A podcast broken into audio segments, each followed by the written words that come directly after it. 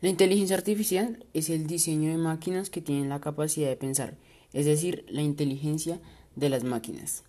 La inteligencia artificial tiene ventajas como la reducción de errores, ya que nos ayudaría con esto, la exploración nos la haría más fácil, porque pues los robots a medida que van mejorando nos van haciendo la vida más fácil ellos tendrían una aplicación diaria en nosotros, ya que pues la idea es que sean cotidianos en nuestra vida, serían buenos asistentes digitales, em, ayudarían con aplicaciones médicas, serían unos trabajadores excelentes ya que no tendrían pausas ni descansos y serían totalmente 24 horas.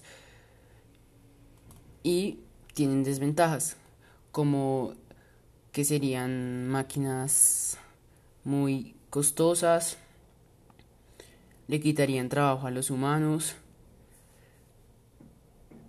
no tendrían suficiente experiencia, su mano no sería muy buena y no, tendrían una gran creatividad como la que tiene el humano. Vamos a hablar sobre los robots. Un robot es una máquina programable que imita las acciones o la apariencia de un ser inteligente, criatura generalmente como un ser humano.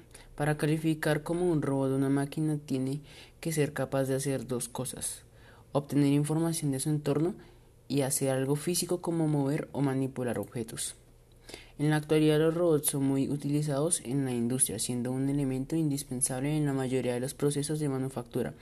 El robot industrial, debido a su naturaleza multifuncional, puede llevar a cabo un sinnúmero de tareas, para lo cual es necesario estar dispuesto a admitir cambios en el desarrollo del proceso primitivo, como modificaciones en el diseño de piezas, sustitución de sistemas, entre otras cosas, que faciliten y hagan posible la introducción del robot.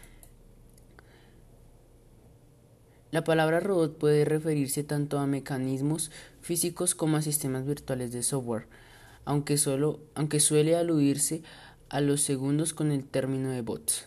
Los robots tienen un, un cerebro que puede ser microcontrolador, por ejemplo, el cual controla los motores que son los encargados de generar el movimiento.